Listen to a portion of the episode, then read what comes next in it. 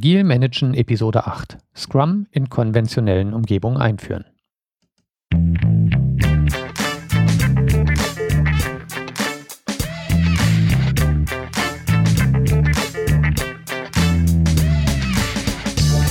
Herzlich willkommen bei Agil Managen, dem Podcast für Projektleiter und Führungskräfte in der Softwareentwicklung. Ich bin Sven Wiegand und biete dir Know-how aus der Praxis zu agilen Methoden, Mitarbeiterführung und effizientem Management, damit du dein Team zum Erfolg führen kannst.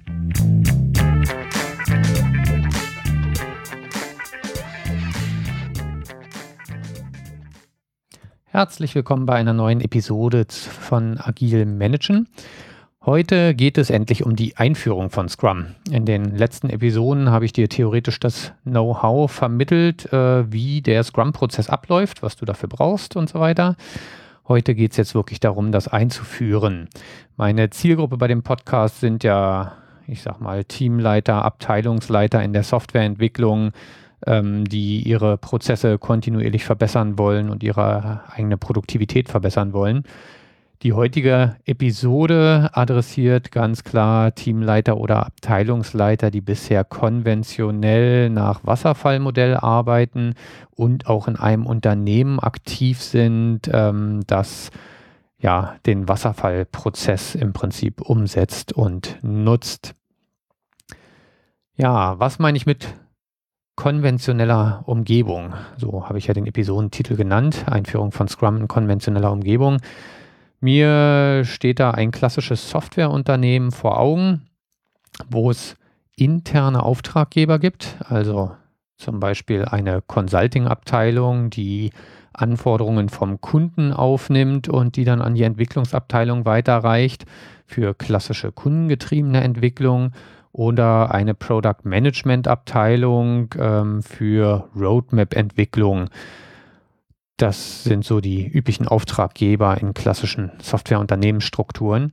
Und natürlich gibt es eine Softwareentwicklungsabteilung und klassischerweise gibt es auch eine QA, eine Qualitätssicherungsabteilung. Das ist das, was mir unter einer konventionellen Umgebung vorschwebt.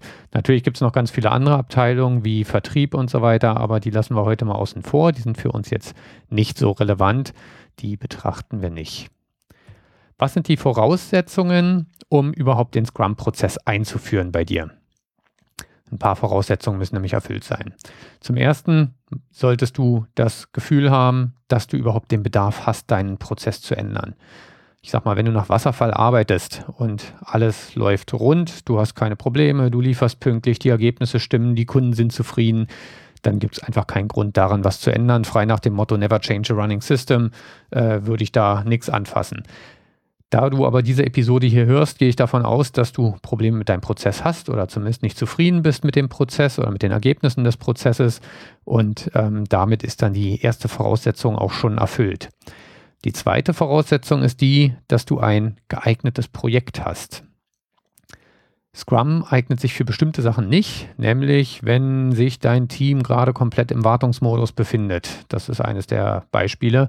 Das heißt, ihr seid eigentlich gerade nur dabei, ähm, Support zu leisten, Bugs, die vom Kunden oder von anderen Anwendern gemeldet werden, zu analysieren und zu beheben. Dafür ist Scrum eine schlechte Wahl. Da gibt es äh, bessere Alternativen, wie zum Beispiel Kanban. Ähm, geeignete Projekte für Scrum sind klassisch welche, wo es Anforderungen gibt, die mit Akzeptanzkriterien versehen werden können, die abschätzbar sind und äh, die dann entsprechend im Rahmen eines Projektes umgesetzt werden sollen. Dazu gehören ganz klar Neuentwicklung eines Produktes oder die Weiterentwicklung eines bestehenden Produktes mit einem definierten Umfang. Also in einer dieser oder eine dieser Varianten sollte gerade bei dir anstehen, damit die Einführung von Scrum eine gute Idee ist und ein guter Match ist. Sobald du keine klar definierten Anforderungen hast, die das Team auch nicht abschätzen kann, wird Scrum nicht gut funktionieren, schon gar nicht, wenn er gerade erst damit beginnt. Und als letztes brauchst du auch ein geeignetes Team. Was bedeutet das? Dein Team sollte sozial kompetent und stark sein und wirklich als Team agieren. Das heißt, die Leute sollten sich untereinander halbwegs gut verstehen ähm, und sollten kommunikativ sein. Allerdings, hier wird mir in der Praxis zu oft gesagt, nein, mein Team ist für Scrum nicht geeignet. Äh, wenn ich denen das zeige, dann lachen die mich aus. Die arbeiten schon seit 20 Jahren so, wie sie jetzt gerade arbeiten mit ihrem Wasserfallmodell. Ähm, und äh, die, die sind für Scrum einfach nicht geeignet. Da ist wirklich die Empfehlung, manchmal ist man überrascht, wer doch alles mit Scrum arbeiten kann und äh, genau darauf würde ich hier auch setzen. Also nicht zu schnell sagen, dein Team ist nicht geeignet. Sehr wenige Teams sind ungeeignet, teilweise sind auch nur bestimmte Leute ungeeignet. Ähm, wenn du schon länger Führungskraft in der Softwareentwicklung bist, dann ist dir bestimmt auch schon mal das äh, sozial inkompetente Genie über den Weg gelaufen. Ähm, jemand, der super viel wegschafft, super tolle Qualität liefert, aber einfach nicht äh, kommunikativ ist und einfach nicht gut im Team arbeiten kann. Solche Leute sind für den Scrum-Prozess tatsächlich äh, ein Ausschlusskriterium, aber auch dann kann man überlegen, wie man das Team schneidet, ob denn diese Person wirklich zwingend dabei sein muss oder ob man auch ein Team ohne diese Person aufbauen kann. Muss man natürlich aufpassen, dass man diese Person dann nichtsdestotrotz nicht degradiert, dass die trotzdem spannende andere Aufgaben ähm, zur Verfügung hat. Wenn wir sagen, die Voraussetzungen sind erfüllt oder wenn du sagst, die Voraussetzungen sind erfüllt, dann geht es als nächstes daran, dir Gedanken zu machen, in welchem Umfang soll die Scrum-Einführung bei dir im Unternehmen erfolgen. Wenn beim gesamten Unternehmen der, das Gefühl da ist, die aktuellen Prozesse funktionieren nicht, die Ergebnisse stimmen nicht, dann ähm, kann er natürlich eine ganzheitliche Einführung von Scrum machen. Das ist natürlich auch das Scrum-Ideal, dass das ganze Unternehmen agil arbeitet, von da an, wo die Anforderungen aufgenommen werden beim Product Management oder im Consulting, ähm, bis dahin, dass der Kunde mit eingebunden wird. Meine Erfahrung nach zwei Einführungen ist, dass das Unternehmen selbst meistens keinen Schmerz mit dem Wasserfallmodell hat. Im Gegenteil, für höhere Management-Ebenen ist das immer eine, ein sehr angenehmer Konstrukt. Äh, irgendwann wird eine Abschätzung und ein Umfang für ein Projekt vorgelegt. Äh, dann kann das Top-Management sich einmal Gedanken machen, ist das kosten-nutzen-mäßig äh, akzeptabel und sinnvoll, kann dann den Auftrag erteilen und irgendwann bekommen sie das Ergebnis geliefert. Das heißt, aus Top-Management-Sicht äh, ist konventionelles Wasserfallmodell eigentlich sehr begrüßt sondern meistens äh, oder in meinen Fällen kam der Impuls immer von mir als Teamleiter oder Abteilungsleiter, dass sich da etwas ändern muss. In diesem Fall würde ich zu einem Kompromiss raten, wo halt nicht das ganze Unternehmen sofort auf agile Methoden umgestellt wird, sondern wo erstmal nur dein Team, dein Bereich äh, und nur der Entwicklungsprozess auf Scrum umgestellt wird. Der Vorteil ist, du musst deutlich weniger Leute überzeugen. Wenn du, wenn du von dir getrieben das ganze Unternehmen umstellen willst, dann musst du sämtliche Abteilungen, dort die entsprechenden Abteilungsleiter überzeugen. Und selbst wenn du das hinbekommst, dann wird es ewig dauern, bis ihr den Prozess anwenden könnt. Wenn es erstmal nur darum geht, dass du in deiner Entwicklungsabteilung den Prozess anpasst, dann musst du eigentlich im Wesentlichen deinen direkten Vorgesetzten überzeugen und natürlich deine Mitarbeiter, dazu kommen wir gleich noch. Und dann kannst du damit schon starten. Und in der Regel wird es keine beziehungsweise wenig Auswirkungen auf den Rest des Unternehmens haben. Auch da werden wir noch gleich drauf kommen. Die Auftraggeber sollten da natürlich auch irgendwie ein wenig in den Prozess involviert werden. Aber ähm, das kriegt man sehr, sehr fließend hin. Das heißt, mein Vorschlag anstelle eines perfekten Scrums, wie es äh, im Lehrbuch beschrieben wird, und anstelle einer kompletten Unternehmensumstellung auf agile Methoden, lieber das machen, was realistisch machbar ist und somit den Scrum-Prozess Stück für Stück von unten einführen, ähm, zu einem späteren Zeitpunkt kann man das immer weiter ausweiten, wenn vielleicht die anderen Abteilungen auch mitbekommen, da hat sich in einer Softwareentwicklungsabteilung was getan, das funktioniert gut, dann kann man immer noch schauen, wie man das entsprechend aufs gesamte Unternehmen ausdehnt. Wenn du dir dann Gedanken gemacht hast, wie, in welchem Umfang der Prozess eingeführt werden soll, dann ist das nächste Thema natürlich die Überlegung, wie die verschiedenen Scrum-Rollen zu besetzen sind. Nochmal als Erinnerung, Episode 3, was haben wir an Scrum-Rollen? Wir haben das Team, wir haben den Product Owner und wir haben den Scrum Master. Und dann gibt es natürlich noch einen ganzen Satz von Stakeholdern, äh, die auch irgendwie in das Projekt involviert sind, beziehungsweise da gewisse Interessen dran haben. Am einfachsten ist sicherlich das Team, weil das besteht klassisch aus deinen Entwicklern, die an dem Projekt mitarbeiten sollen. Das hast also du selber in der Hand. In konventionellen Umgebungen ist allerdings häufig Entwicklung und QA noch getrennt. Bei Scrum möchten wir ja das, ähm, wie heißt es mal so schön, das ja, äh, qualifikationsübergreifende Team haben. Das heißt, wir wollen die Tester direkt im Team mit drin haben.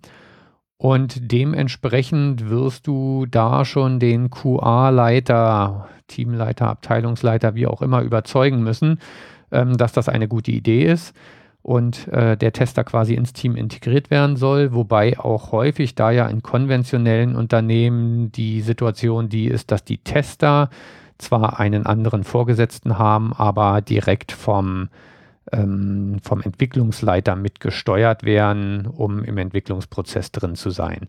Also ich denke, der Part lässt sich gemäß meiner Erfahrung relativ leicht durchführen und umsetzen. Schwieriger wird es schon bei dem Product Owner. Wenn wir uns die klassische Unternehmensstruktur vor Augen führen, da gibt es irgendwo, nehmen wir mal ein Roadmap-Projekt, das heißt, da gibt es irgendwo ein Produktmanagement, was sich überlegt hat, was im Rahmen der Roadmap-Entwicklung als nächstes umgesetzt werden soll, wie die nächste Version aussehen soll. Dann wäre es natürlich naheliegend zu sagen, der Produktmanager ist auch der Product Owner. Das klingt ja auch schon sehr ähnlich und ist eine naheliegende Idee. Das kann tatsächlich auch funktionieren. Allerdings hast du dann natürlich sofort die Situation oder du, du, du hast mehrere Seiteneffekte. Zum einen musst du erstmal den Product Manager überzeugen, dass er demnächst deutlich, deutlich mehr mit den in Entwicklern interagieren muss, wofür er vielleicht auch gar nicht die Zeit zur Verfügung hat. Ähm, weil das heißt, er muss ja in jedem Planungsmeeting mit bei sein ähm, und ja, hat einfach, ja, er, über, der Product Owner hat ja im Prinzip auch die steuernde Funktion ähm, jenseits des Sprint-Inhalts. Also während der Sprint läuft, ist der Product Owner nicht so involviert, aber ähm, ansonsten steuert er das Projekt. In welcher Reihenfolge wird was umgesetzt? Wann wird was umgesetzt? Ist das Projekt noch im Plan? Wenn man sich diese Tätigkeiten vor Augen führt, dann klingt das eigentlich klassisch eher nach dem, der vorher auch im Wasserfallmodell die Projekte geleitet hat, was dann in der Softwareentwicklung ja meist der Teamleiter ist. Von daher ist es eine Überlegung, ob du als Teamleiter oder wenn du Abteilungsleiter bist, ob deine Teamleiter die Product Owner Rolle übernehmen, setzt aber auch voraus, dass sie ein gutes Verhältnis, dass du oder deine Teamleiter ein gutes Verhältnis zum Product Manager haben, um dann auch zügig mal Rückfragen stellen zu können und Entscheidungen treffen zu können. Wir erinnern uns an Episode 3, wo es um Scrum ging, wo ich auch sagte, ein häufiges Problem ist, dass der Product Owner ähm, nicht befähigt ist, Entscheidungen zu treffen. Das sollte man auf jeden Fall vermeiden, sonst hängt man schnell im Deadlock. Ähm, das heißt, wenn der Teamleiter diese Rolle übernimmt, dann sollte er die Entscheidungen selber, die Entscheidungen bezüglich bestimmter Funktionalitäten selber oder zumindest schnell in Rücksprache mit dem Product Manager klären können. Wenn du einen Product Manager hast, der sagt, er ist bereit dazu, er ist auch bereit dazu, die Projektsteuerung äh, zu übernehmen, dann liegt es an dir, ob du das machen willst, weil wahrscheinlich wirst gegenüber deinem Vorgesetzten du der Verantwortliche für das Projekt bleiben und äh, dementsprechend äh, musst du dir überlegen, ob du dann diese Steuerungstätigkeit tatsächlich abgeben willst und abgeben kannst. In meinen beiden Einführungen, die ich bisher gemacht habe, war es tatsächlich so, dass die Entwicklungsteamleiter die Product Owner Rolle übernommen haben und dann sehr eng mit dem eigentlichen Produktmanager zusammengearbeitet haben. Der nächste Punkt ist der Scrum Master. Wir erinnern uns, der ist für das Gelingen des Scrum-Prozesses verantwortlich und da fängt es tatsächlich an, schwierig zu werden. Unternehmen heutzutage, die voll zu Scrum committed sind, die stellen dedizierte Scrum Master ein. Ja, wenn man sich mal Stellenausschreibungen anguckt, da sieht man ganz viele Ausschreibungen für Scrum Master.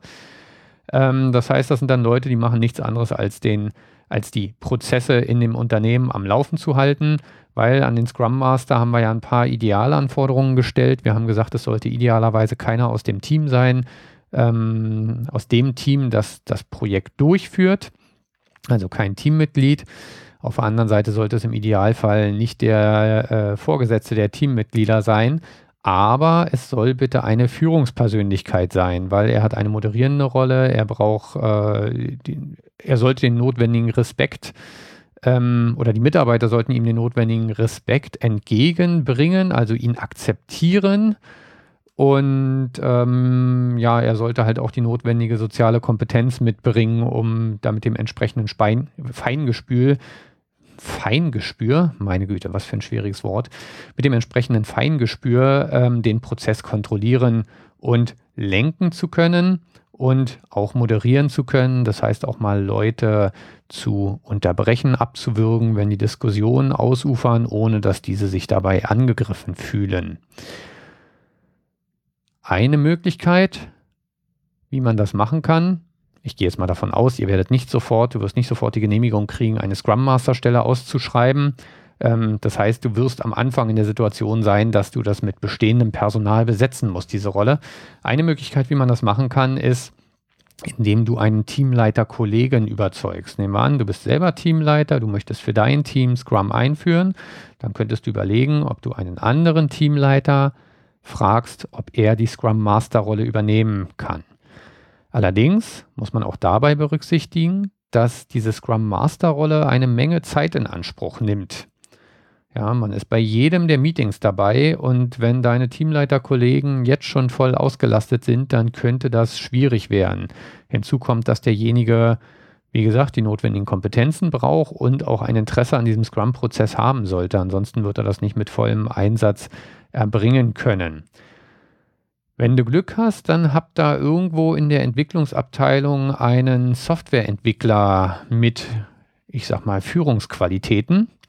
In größeren Abteilungen hat man die eigentlich immer, die dann auch potenzielle Nachrücker für Teamleitertätigkeiten äh, sind. Und wenn so jemand in einem Nachbarteam ist, dann wäre auch das eine Möglichkeit, diesen zum Scrum Master zu machen.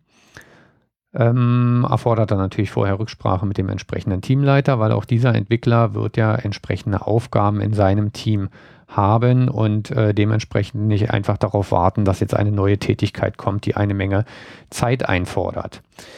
So, jetzt sage ich was, wie meine beiden Umstellungen bisher gelaufen sind in zwei Unternehmen, wo jetzt äh, Scrum-Jünger die Hände über dem Kopf zusammenschlagen. Dort habe ich nicht nur die Product Owner-Rolle, zumindest in meinen direkt zugewiesenen Teams, äh, übernommen, sondern ich habe auch die Scrum Master-Rolle mit übernommen. Woran liegt das? Das lag einfach daran, dass ich derjenige war, der sich mit dem Scrum-Prozess beschäftigt hat. Ich derjenige war, der den Scrum-Prozess für meine Teams einführen wollte und somit der einzige auch mit Scrum-Know-how war und ähm, halt die anderen beiden Optionen aufgrund der hohen Auslastung der Teams äh, einfach nicht in Frage kamen. Eine Voraussetzung dafür ist allerdings, dass man zu seinen Mitarbeitern ein relativ lockeres Verhältnis hat und äh, kritikfähig ist und ähm, die Mitarbeiter auch schon im normalen Alltag durchaus mit Wünschen, Verbesserungsvorschlägen und Kritik ankommen und man diese auch ernst nimmt. Wenn dieses halbwegs lockere Verhältnis da ist, dann funktioniert das in meinen Augen. Es war in meinem aktuellen Team, haben wir das äh, genauso gemacht, dass ich die Scrum Master Rolle mitgemacht habe und mitmache. Da kam auch hin und wieder in den Retrospektiven kam mal der Wunsch, dass gesagt wurde, eigentlich würden wir gerne mal ausprobieren, wie das mit dem externen Scrum Master ist. Und wir haben dann tatsächlich auch mal jemanden aus einer anderen Abteilung gefunden, der bereit war, das zu übernehmen und haben das auch eine Zeit lang gemacht. Ja, das war sehr gut. Ähm, hatte aber auch den Nachteil, dass derjenige halt nicht die notwendige Zeit hatte. Er war zum Beispiel nicht im Daily Scrum mit drin, sondern war dann immer nur in den Planungsmeetings und Review-Meetings mit drin. Und dann ist meine Erfahrung die, dann ist es besser, wir als direkte Vorgesetzte machen das, auch wenn das ein bisschen gegen den Scrum-Kodex äh, widerspricht an der Stelle, als jemand, der es nicht mit vollem Einsatz machen kann, weil da hat auch niemand was von. Also in meinen beiden Umstellungen hat das sehr gut funktioniert Und der Scrum-Prozess, den wir da hatten, war nichtsdestotrotz ein Riesenfortschritt gegenüber dem, was wir vorher als Wasserfall hatten. Okay, damit haben wir die drei Rollen Team, Product Owner, Scrum Master gut definiert. Was jetzt noch übrig bleibt, sind äh, diverse Stakeholder.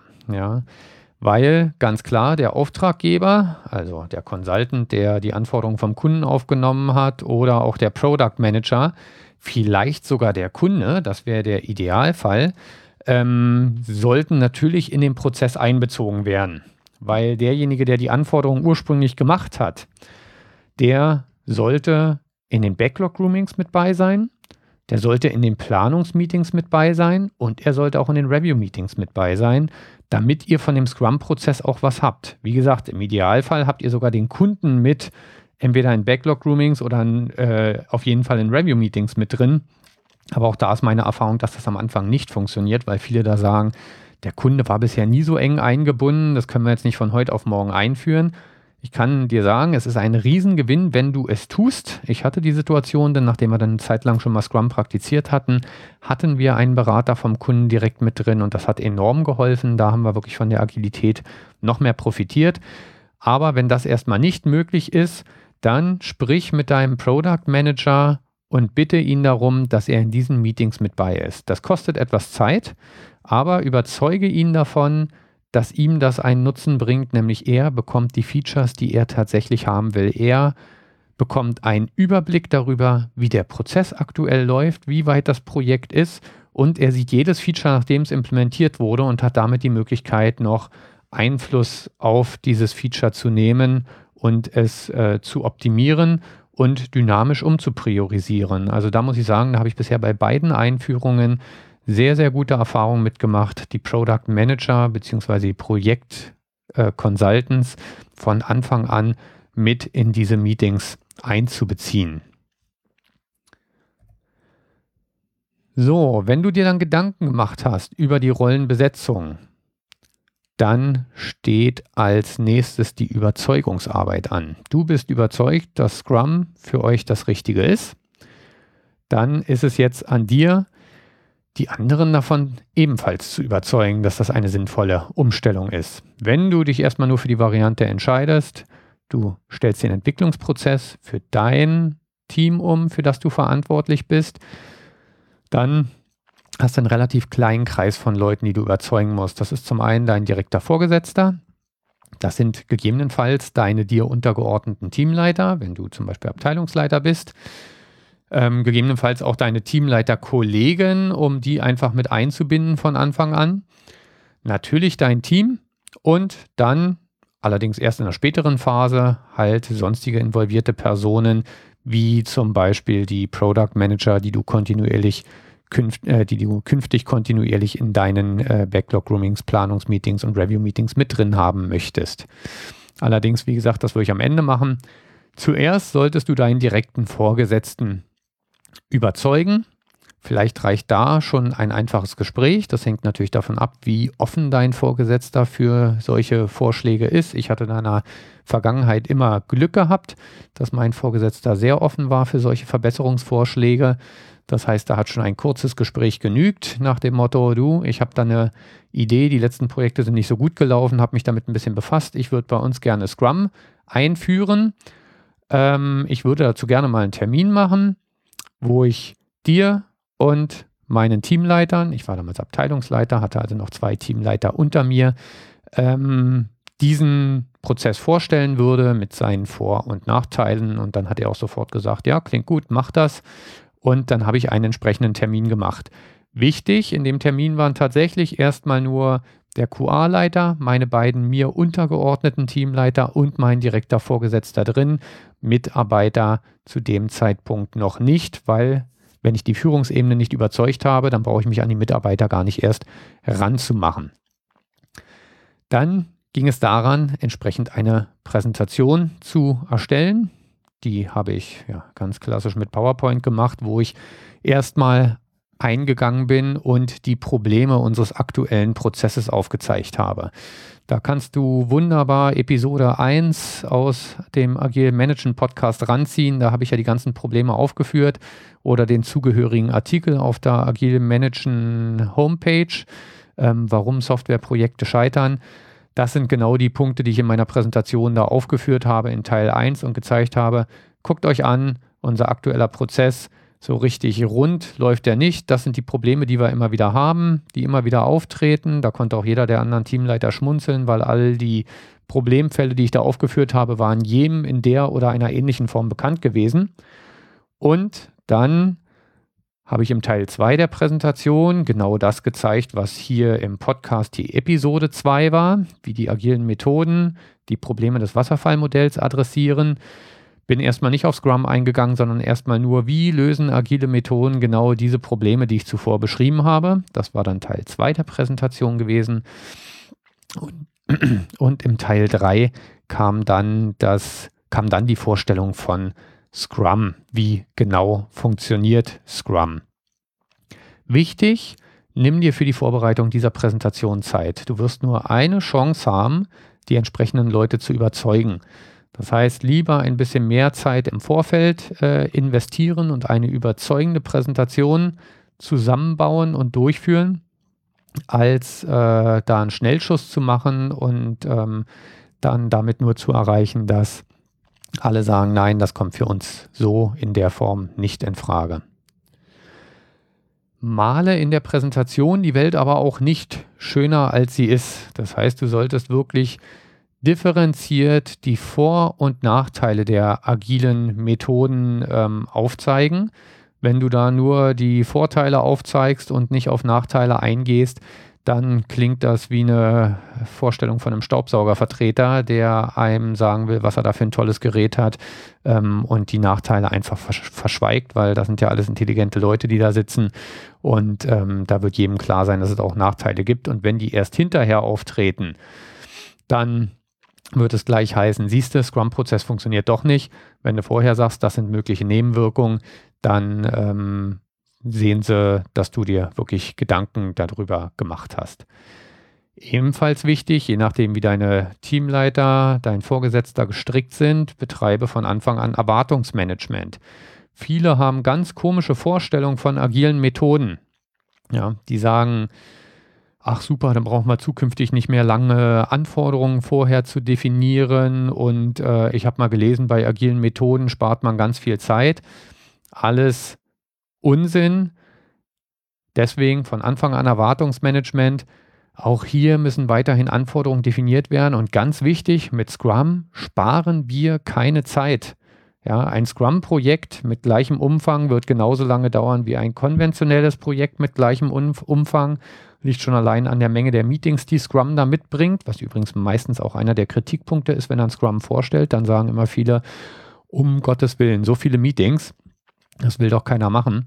Das ist also einer der Hauptkritikpunkte, auf die du dich schon einstellen kannst.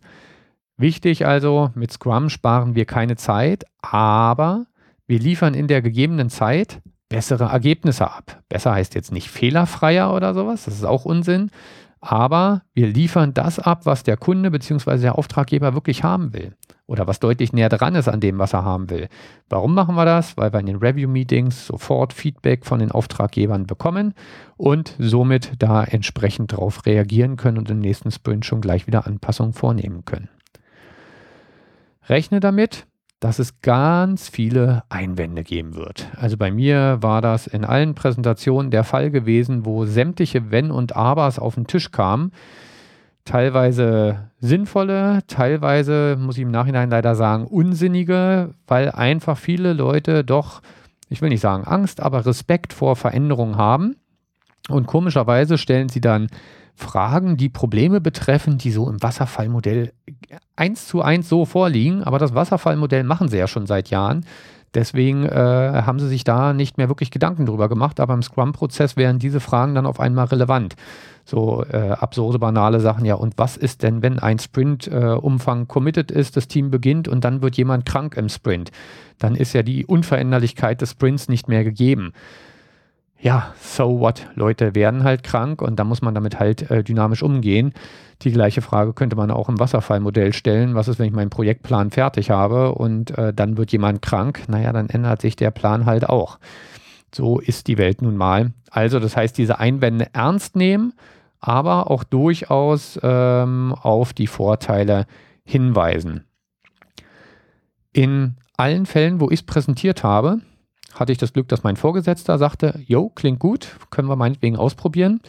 Dass aber die Teamleiter, Kollegen oder meine untergeordneten Teamleiter zunächst erstmal sehr, sehr skeptisch waren und äh, nicht unbedingt dafür waren. Das heißt, rechne nicht damit, dass du großen Zuspruch bekommst. Es sei denn, da ist jemand drin, der sich selber schon mit der Materie beschäftigt hat und voll dafür ist. Aber im Normalfall wird es eher so sein, na, so richtig überzeugt bin ich nicht.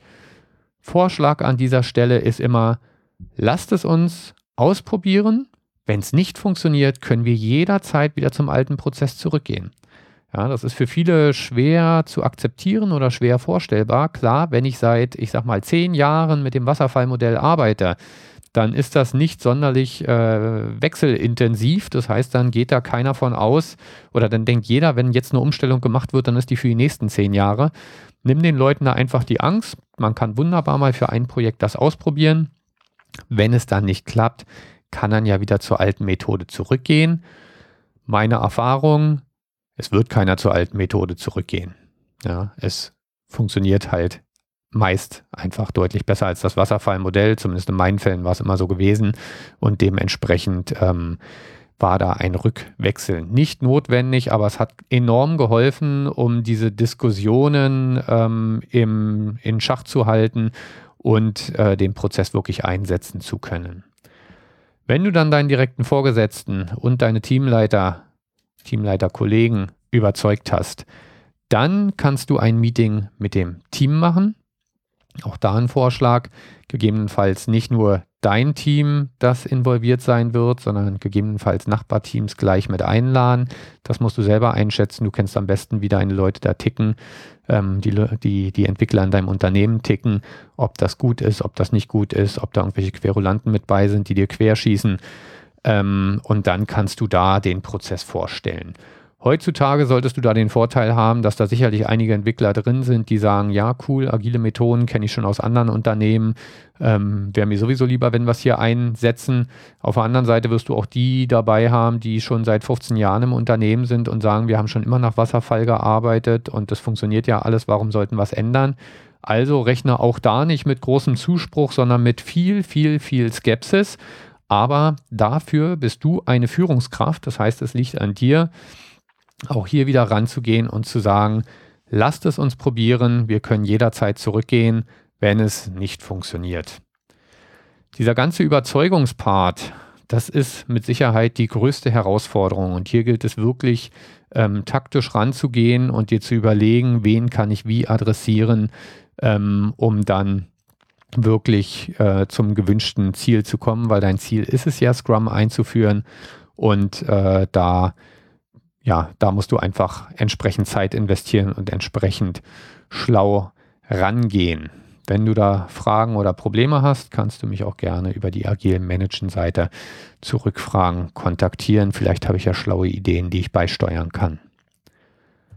Nehmen wir mal an, du hast alle überzeugt, alle sind der Meinung, ja, Scrum ist super, das wollen wir machen. Ähm, damit wollen wir das nächste Projekt umsetzen und ihr habt auch schon ein Projekt auf der Liste dann würde es als nächstes an die konkrete Projektvorbereitung gehen. Hier hilft dir jetzt das Know-how aus den letzten Episoden zum Thema Backlog Management, User Stories und so weiter und so fort. Das kann dann jetzt zum Einsatz kommen. Den schwierigsten Part hast du hinter dir, die Überzeugungsarbeit, weil Scrum an sich ist äh, sehr, sehr einfach. Wird am Anfang natürlich auch noch nicht rund laufen. Da werdet ihr euch auch erstmal warm fahren müssen. Aber von der Idee her ist das ja alles sehr einfach. Das kennst du ja schon aus den letzten Episoden. Allerdings wirst du hier ein bisschen mehr Aufwand haben, weil ich gehe davon aus, dass du in einem konventionellen Unternehmen von den anderen Abteilungen, von den Auftraggebern, also Product Management oder Consulting, wirst du ja wahrscheinlich klassische Lastenhefte bekommen haben. Mach nicht den Fehler und versuche auf Basis dieser Lastenhefte deinen Scrum-Prozess aufzusetzen. Es wird nicht funktionieren. Den Fehler habe ich am Anfang gemacht. Ähm, war keine gute Idee. sondern nimm dir die Zeit, vorausgesetzt du bist der Product Owner bei der Rollenbesetzung, du hast dich selbst als Product Owner gewählt, ähm, nimm dir die Zeit und überführe die Anforderungen in Stories. Starte erstmal nur mit den Story-Titeln, so wie wir es beim Backlog-Management äh, besprochen haben. Und ähm, ja, versuche erstmal nur die Anforderungen in Story-Titel zu überführen. Ähm, dann wäre der nächste Schritt, auch wie wir es in, ich glaube, der letzten Episode hatten oder vorletzten, ich weiß es gar nicht mehr, ähm, führe dann ein Estimation Kickoff durch. Dafür reicht es, wenn du die Story-Titel hast, damit ihr eure Story-Punkte-Skala normiert. Und du bist ja im konventionellen Unternehmen, du stellst nur deine Prozesse auf Scrum um. Das heißt, es wird von dir weiterhin erwartet werden, dass du eine verlässliche Planung nach oben abgibst und sagst, wann wird der Liefertermin sein. Das heißt, auf Basis der Storypoint-Abschätzung, die ihr gemacht habt, müsst ihr, musst du ja jetzt noch Personentage, also die, die Kosten benennen und musst auf der Basis ja auch deine Zeitplanung machen. Auch da sollten dir die letzten Episoden helfen. Da haben wir ja besprochen, wenn du einen Estimation Kickoff durchgeführt hast, dann lässt du das Team noch ein paar Key Stories. Also ihr habt jetzt alle Stories erstmal grob in Punkten abgeschätzt. Dann lässt du dein Team noch ein paar Key Stories in Personentagen abschätzen und damit kannst du erstmal eine Velocity ansetzen, auf Basis dieser Key Stories einen Umrechnungsfaktor von Story Points nach Personentage ermitteln und kannst auf der Basis erstmal deine Planung machen. Was hast du jetzt? Du hast eine Liste von Story-Titeln. Du hast diese alle mit Abschätzungswerten, also mit Story Points versehen, hast ein paar mit PT-Abschätzungen, Personentage-Abschätzungen versehen und hast auf der Basis deine Planung gemacht. Als nächstes musst du Stories konkretisieren. Das heißt, die Sachen, die zuerst umgesetzt werden sollen, das ist jetzt klassisches Projektmanagement, wo sind die größten Risiken, was möchtest du zuerst angehen, wo sind eventuell Schnittstellen zu anderen Systemen, das ist ja mal besonders risikobehaftet. Das heißt, bei diesen Stories musst du jetzt in die Details gehen. Die Stories musst du ausformulieren, du musst sie mit Akzeptanzkriterien versehen. Achte dabei darauf, dass du eine relativ homogene Größe hast.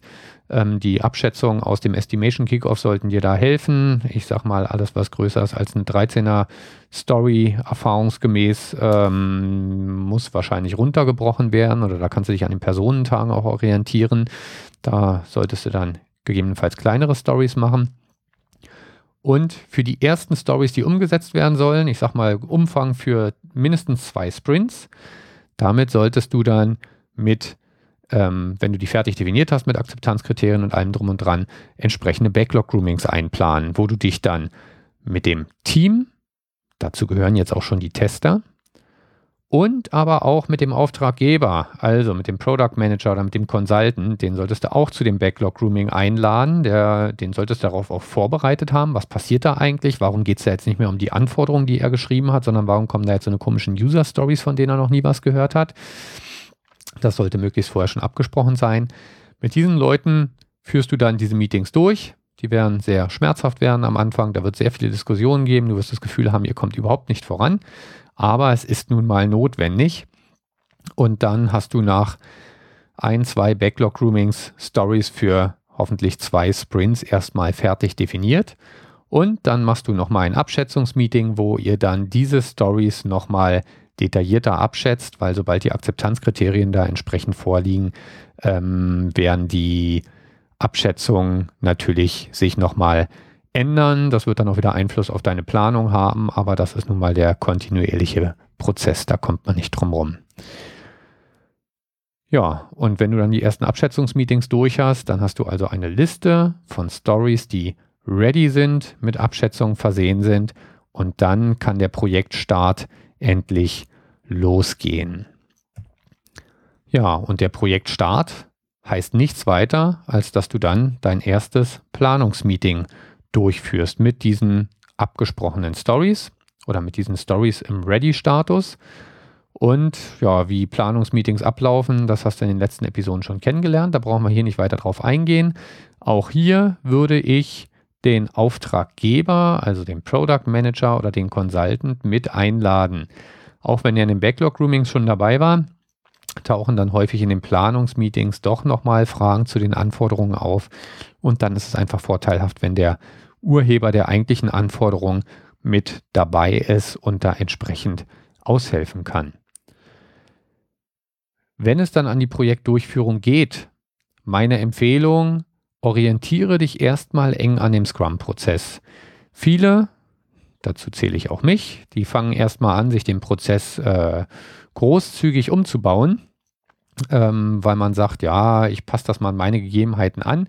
Finde ich prinzipiell auch gut. Ja? Ähm, jede dieser agilen Methoden ist ein Framework, dass man sich so anpasst, dass es für seinen eigenen äh, Prozess passt.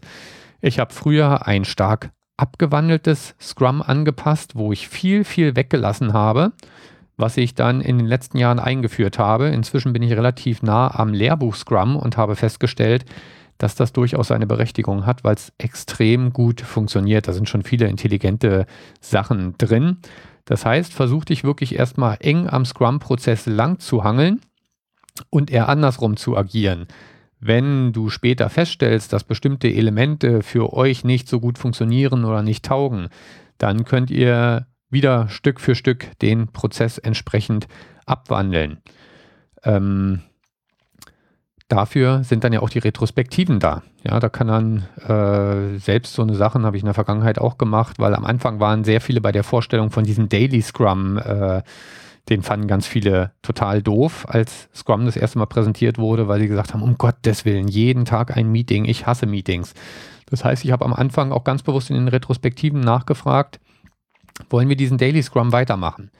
Und überraschenderweise kam da dann halt ein Ja. Das heißt, wir sind bei dem Prozess geblieben.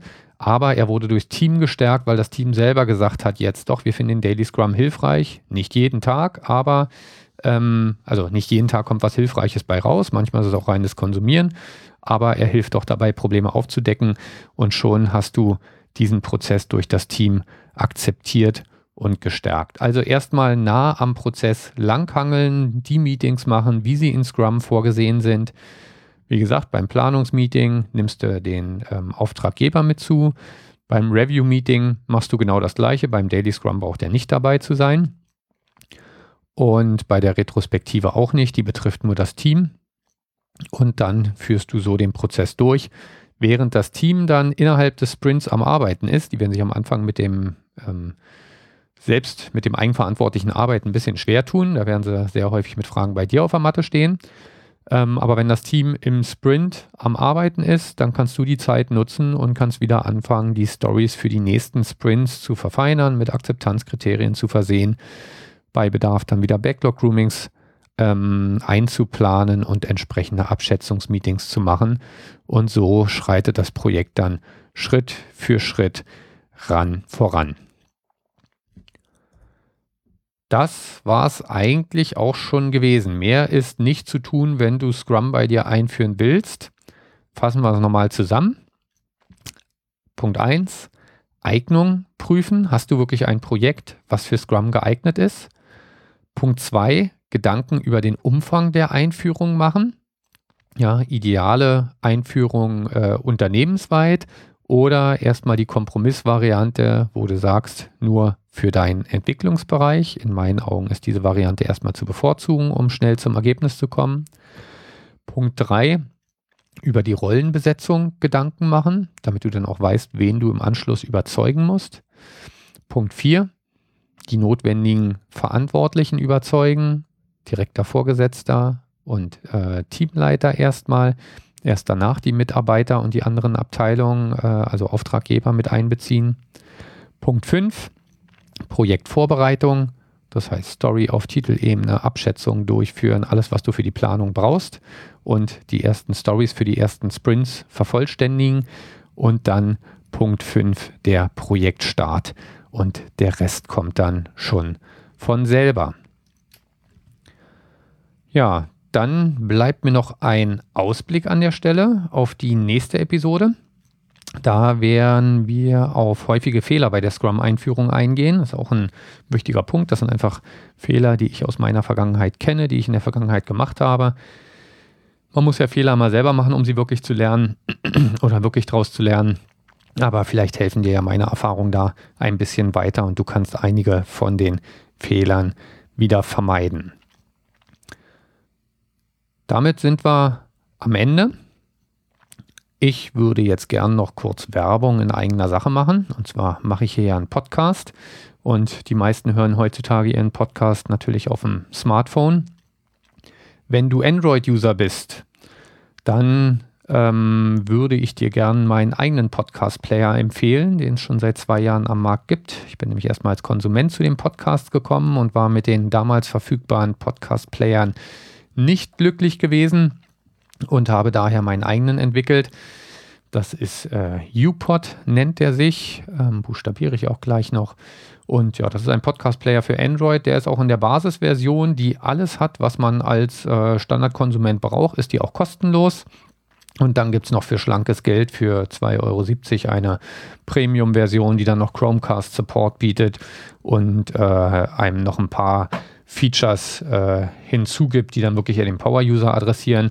Aber zum Beispiel die kostenlose Version hat sogar schon solche Sachen wie Geschwindigkeitskontrolle äh, für die Wiedergabe fest integriert, ein Volume Boost integriert und ist für meinen Geschmack vom Workflow her sehr durchdacht. Das ist auch der Hauptgrund, weshalb ich meinen eigenen Podcast-Player gemacht habe, weil gerade so der Workflow, was ist, wenn neue Episoden eintreffen, hat mir bei den Standard-Playern, die es vorher schon gab, nicht sonderlich gut gefallen. Und das Ganze ist voll in Googles, äh, in Google Material Design umgesetzt, passt sich also sehr gut ins Lollipop oder jetzt neuerdings ja Marshmallow ein. Also sieht für meinen Geschmack auch sehr, sehr schick aus. Wie gesagt, probieren einfach mal aus. Bisschen Werbung soll mir an der Stelle erlaubt sein. Du findest den Player unter upod.mobi im Internet. Ähm, ich buchstabiere mal kurz. Ulrich, Paula, Otto, Dora, Punkt, Martha, Otto, Bertha, Ida. upod.mobi und da ist dann auch der entsprechende Link zum Google Play Store. Ja, dann bedanke ich mich wieder fürs Zuhören. Ich freue mich über dein Feedback auf iTunes via Twitter, Google Plus oder als Kommentar auf der Webseite. Ich bin Sven Wiegand und wünsche dir und deinem Team viel Erfolg. Bis zum nächsten Mal bei Agil Managen.